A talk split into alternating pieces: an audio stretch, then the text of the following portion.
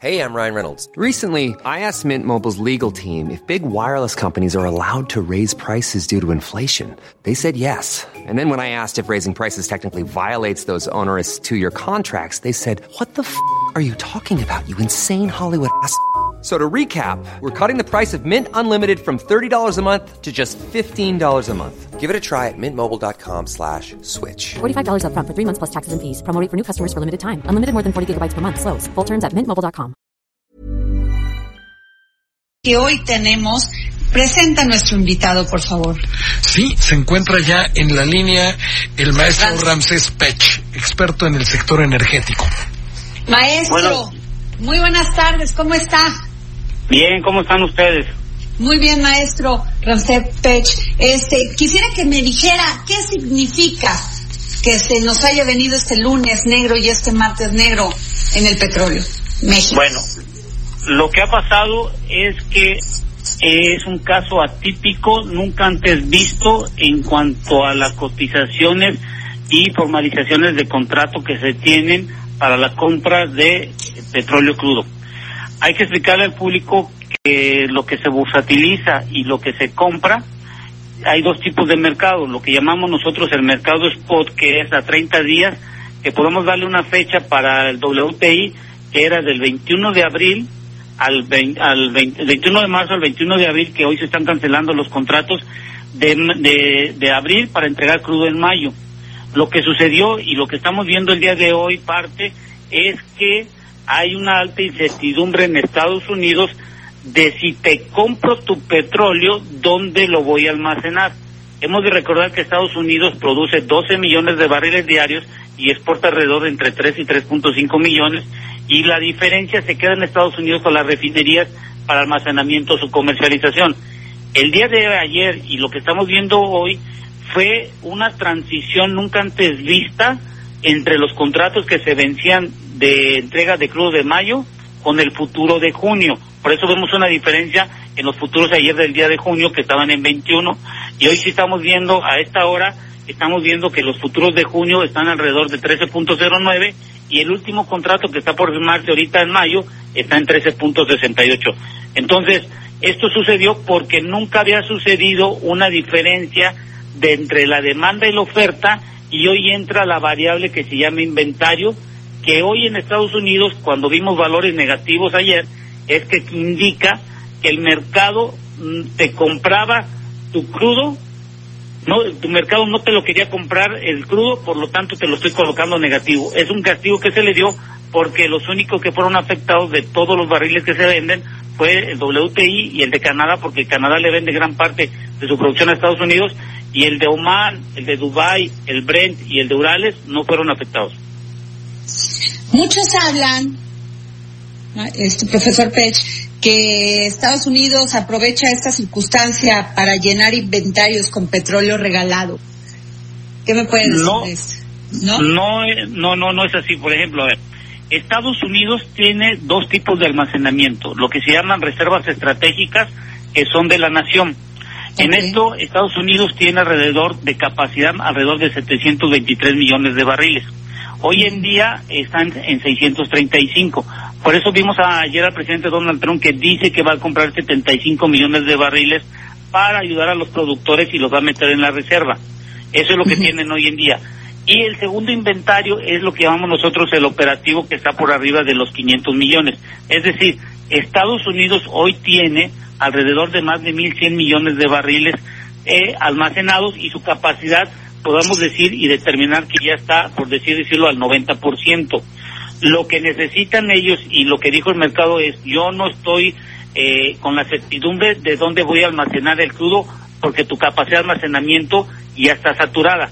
Y este es el único mensaje que el mercado mundial está recibiendo, que si el acuerdo de que se hizo de la OPEP más hace unos días no se llega a realizar el recorte a partir del primero de mayo, salvo que la OPEP ya está pidiendo que se haga antes, si no se hubiera hecho ese acuerdo, en el, a mitad de mayo hubiéramos tenido este mismo fenómeno con todos los barriles que se están cotizando. ¿Por qué?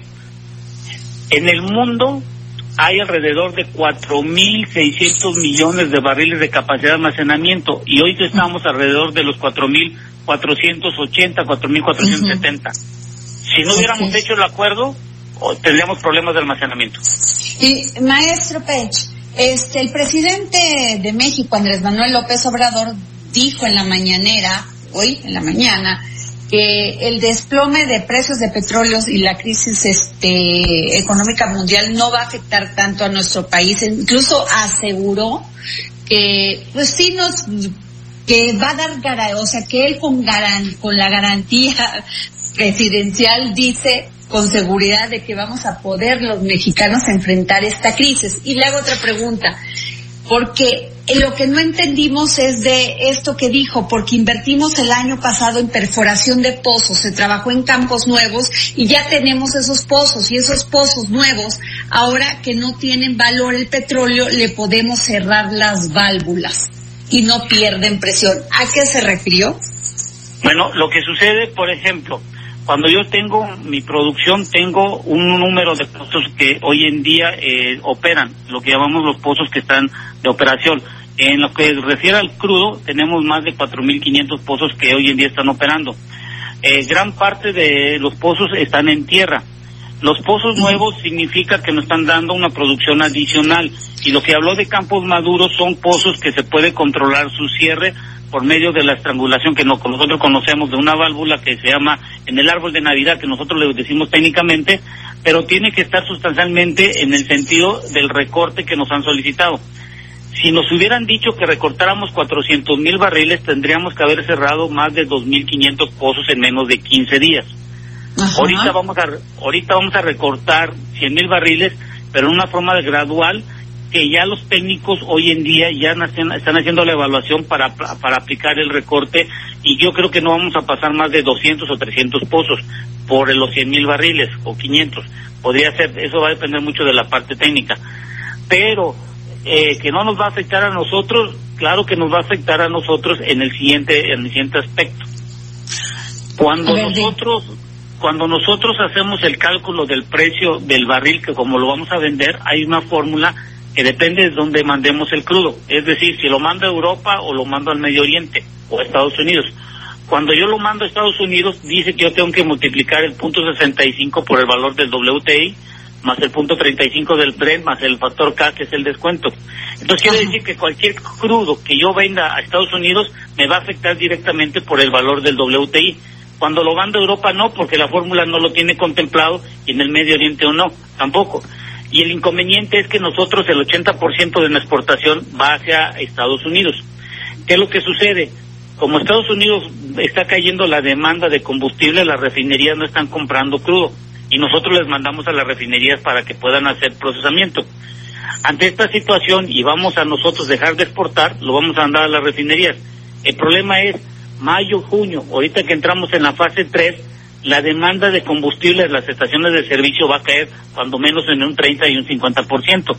Entonces Ajá. quiere indicar que, que no importa que mandemos un millón de barriles diarios en mayo. La pregunta es, la demanda que vamos a tener dependiendo de la contracción del movimiento de la gente, ¿va a poder cubrir que se consuman todos los barriles que están en el mercado de combustibles? Y si no es así, vamos a tener que hacer un balance de inventarios en el sentido de que vamos a dejar de importar, pero vamos a tener que ir almacenando combustible porque la gente no va a estar comprando. Mm. Mm. Ok. Jorge Sandoval, ¿tienes una pregunta para el maestro Pech? Tenemos capacidad nosotros para poder eh, guardar inventarios, porque según esto tenemos buques frente a- a- al puerto de Veracruz que no pueden descargar. Bueno, lo que hay que tener son dos tipos de inventarios que hay que manejar. El inventario que dijo el director de Pemex que tenemos para crudo es de 11 millones de barriles de año. Y es una desventaja competitiva porque muchos productores lo que están diciéndole a sus clientes es que pueden dejar el crudo en sus almacenamientos por 30 días. En México no podemos hacer eso porque si lo hacemos a nuestros clientes de Estados Unidos tendríamos entre 8 a 12 días. Y el otro es el almacenamiento de los combustibles que están lle- llegando de importación. El, inconveniente es que los barcos que están llegando se hicieron sus pedidos hace 30 días o hace 15 días, dependiendo cómo fue el contrato.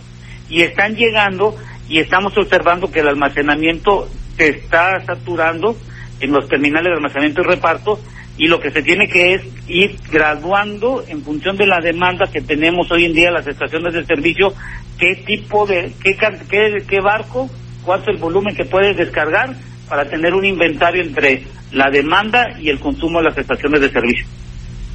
Mm. Oscar Sandoval. No está todavía la línea. Todavía no está. No, ah, este, bueno, sí. pues muchas gracias, maestro Ramsep Spech, por este tomarnos esta llamada y por, por, por ampliarnos esta información de, de esta caída, pues por lo que veo prevista para, para, para el petróleo y para la economía mundiales. Es importante entender, y creo que lo que dijo Donald Trump hace unos días, el recorte del mundo debe ser de 20 millones, eh, yo puedo decirle que está en lo correcto, porque si no se realiza de este de los 20 millones, ahorita la incertidumbre podamos decir que para mayo está el 50%, pero el mercado me dice que no me cree todavía y necesito hacer un recorte, recorte más profundo de la producción a nivel mundial.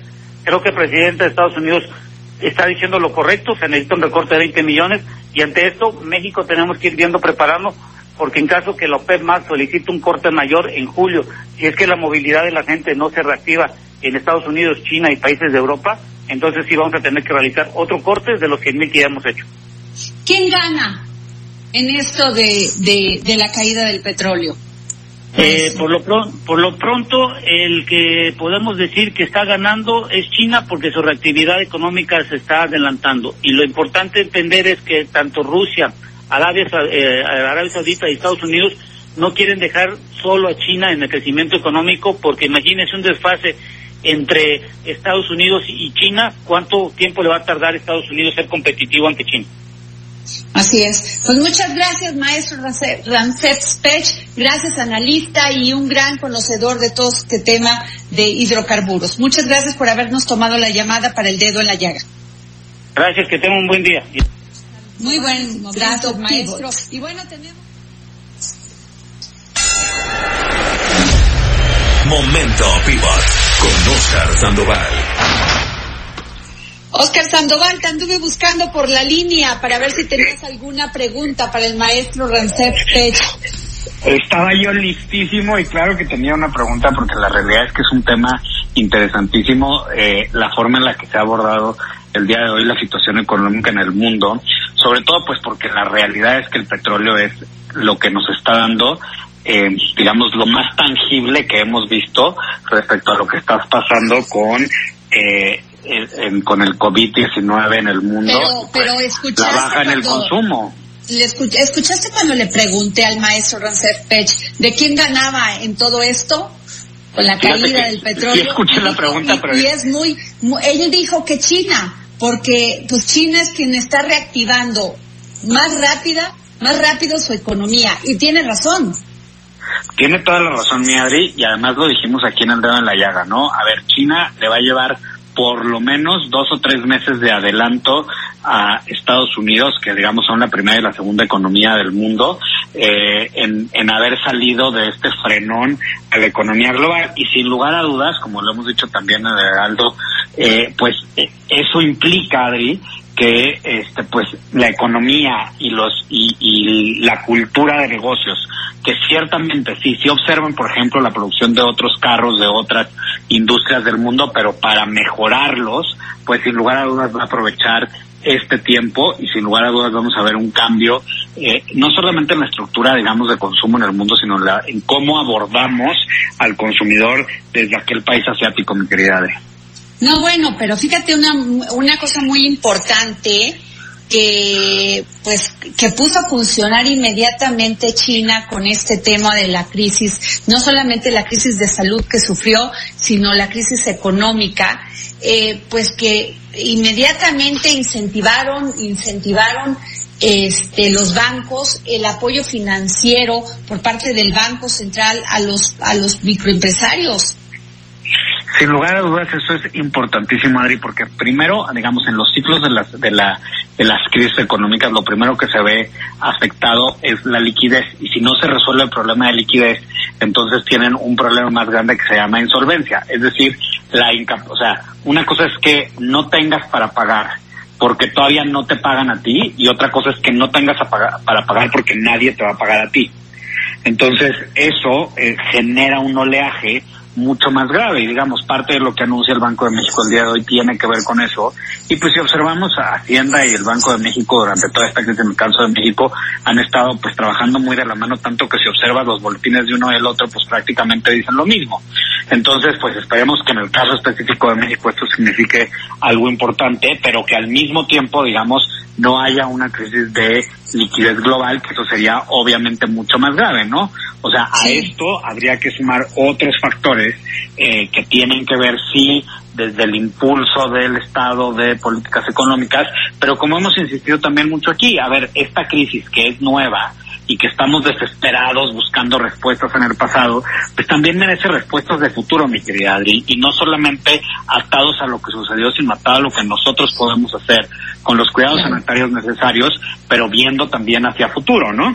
Oye, y una cosa que sí me preocupa, porque en China sí entendieron el problema inmediatamente, que pues tenían que hacer algo con estos, o sea, generando préstamos y además que eran generosos, ¿eh?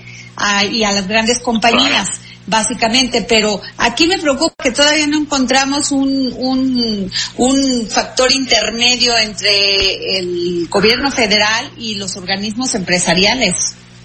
A mí me preocupa muchísimo, que Adri, porque te voy a decir que están hablando en dos idiomas distintos. Es decir, evidentemente el presidente no quiere que la economía se caiga, tanto que a veces hasta pareciera como que se está negando a ello pero no es que se esté negando, es, que pues hay que, contribuir. Eso es lo que dices es muy cierto, ¿eh, Oscar? Porque yo no creo que el presidente Andrés Manuel López Obrador, y lo digo porque es así, quiera que nos vayamos a pique. Exactamente. No creo que se levante en la mañana diciendo voy a llevar a los mexicanos a pique. O sea, no. Pues, pues, sí, porque digo, la verdad es que no creo que lo haga por los mexicanos, pero tampoco creo que lo haga por él, ¿me entiendes? Porque evidentemente, digamos, todos lo sabemos, una crisis económica es, digamos, pues el, el, el, la cuestión más difícil, ya lo veías tú hace rato en una de tus entrevistas, sobre el problema que enfrenta Donald Trump en plena elección presidencial, ¿no? O sea, en plena reelección en su caso. Entonces, pues no, nadie creo que se levante con eso, porque más allá de que piensen en, el, el, próximo que le toca en la fila de la economía, pues también piensan en ellos, o sea, son presidentes, pero también son personas.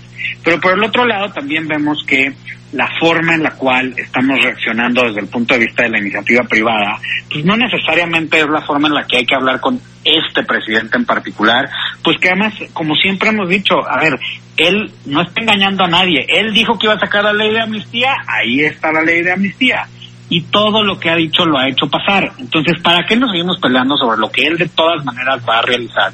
¿Y por qué no mejor empezamos a buscar alternativas desde la iniciativa privada justamente pues para que no pase lo inevitable, que es una crisis económica?